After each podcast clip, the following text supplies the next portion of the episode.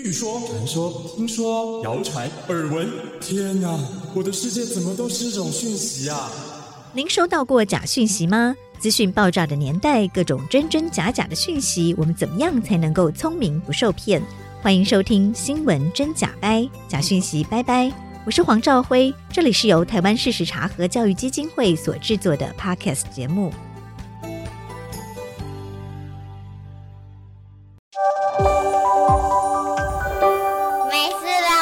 地球跑。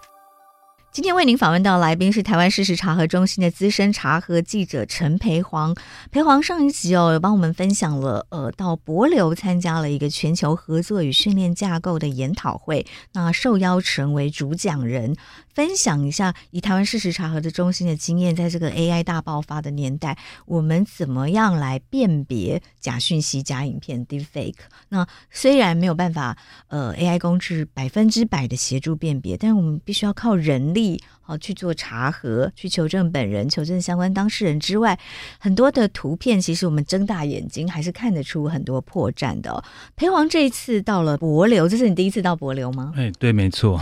那对于当地的假讯息的状况，还有当地的媒体。哦，一定也有一些特殊的观察跟心得，也跟我们分享一下。其实我发现，在跟帛琉当地媒体交流过程当中，我发现他们也是蛮蓬勃发展。即便帛琉航程只有三小时半，大家还是会觉得它是一个有点遥远的小岛。但其实，在他们那边，不管是广播或者是报纸，他们的媒体的发展其实也是蛮成熟的。不仅是工作坊的公开的交流或私下聊天的过程中，我发现其实大家对于 COVID 的假讯息竟然有共同的回忆，比如说我举个例子，就是有一个当地一个非常著名的博流广播人，他就在分享说，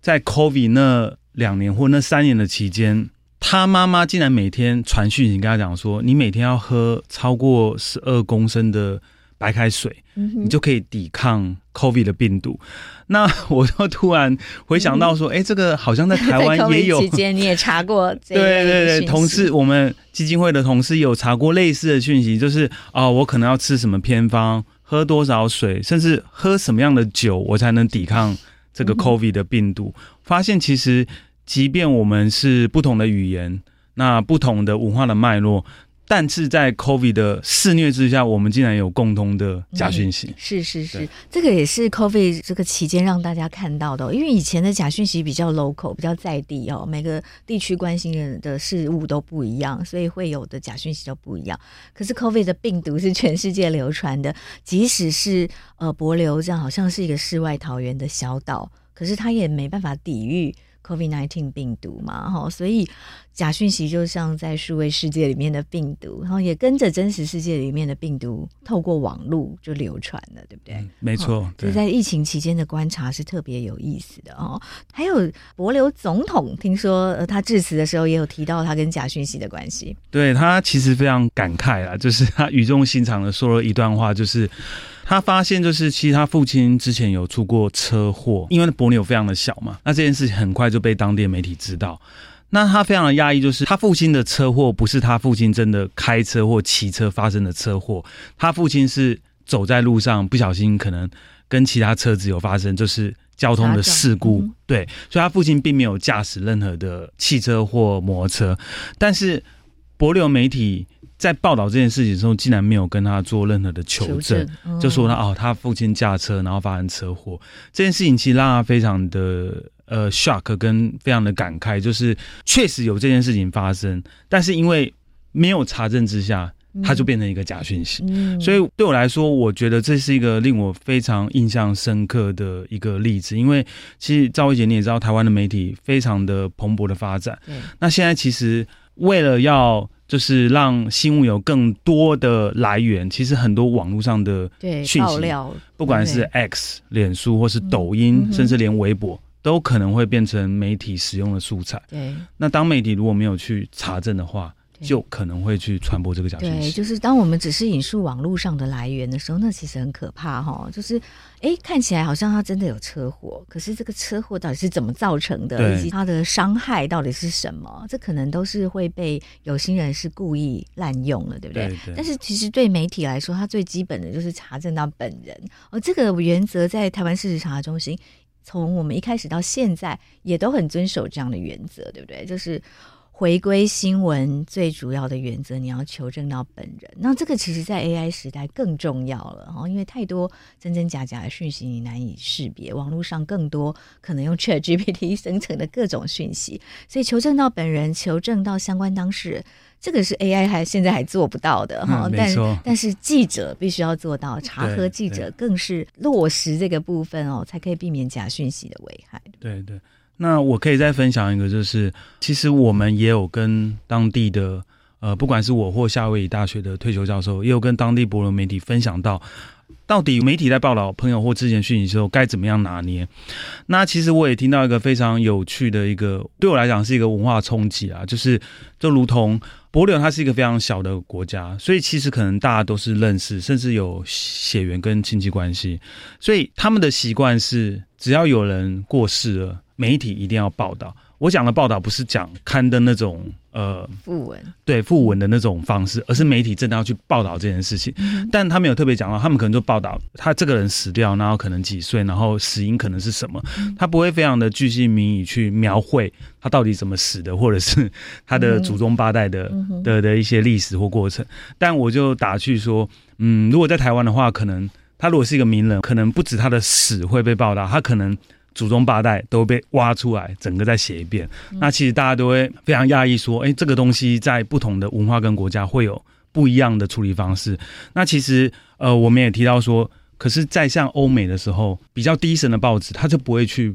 报道你的死因，甚至可能你死了，他就可能只是一行字，他不会去接你隐私的部分。所以我我觉得蛮讶异，就是不同的国家会出现不同的。新闻的处理方式，嗯哼，就是大家对于隐私的尊重程度了哈。对，对对。然后在阅听大众的好奇跟新闻媒体的伦理当中，然后还有对死者的尊重，甚至不一定是死者哦，就是对于被报道对象隐私的尊重，好，这些确实是当代媒体好面临的很重要的课题。对啊，可能大家都还在拿捏说，到底我那个界限要画在哪边，是要多一点少一点，或是我要非常严谨的就那个界限，可能。嗯这个还是一个持续辩论的议题。嗯，刚听培煌讲，我刚刚突然想到的一个有趣的点是说，柏流语到底在 ChatGPT 上有没有？我们刚刚查一下，好像没有哈。这个是个好问题，因为就像赵薇姐讲的，因为我在现场就跟那个夏威夷大学的教授在聊天的过程当中，就发现他有分享一个例子，就是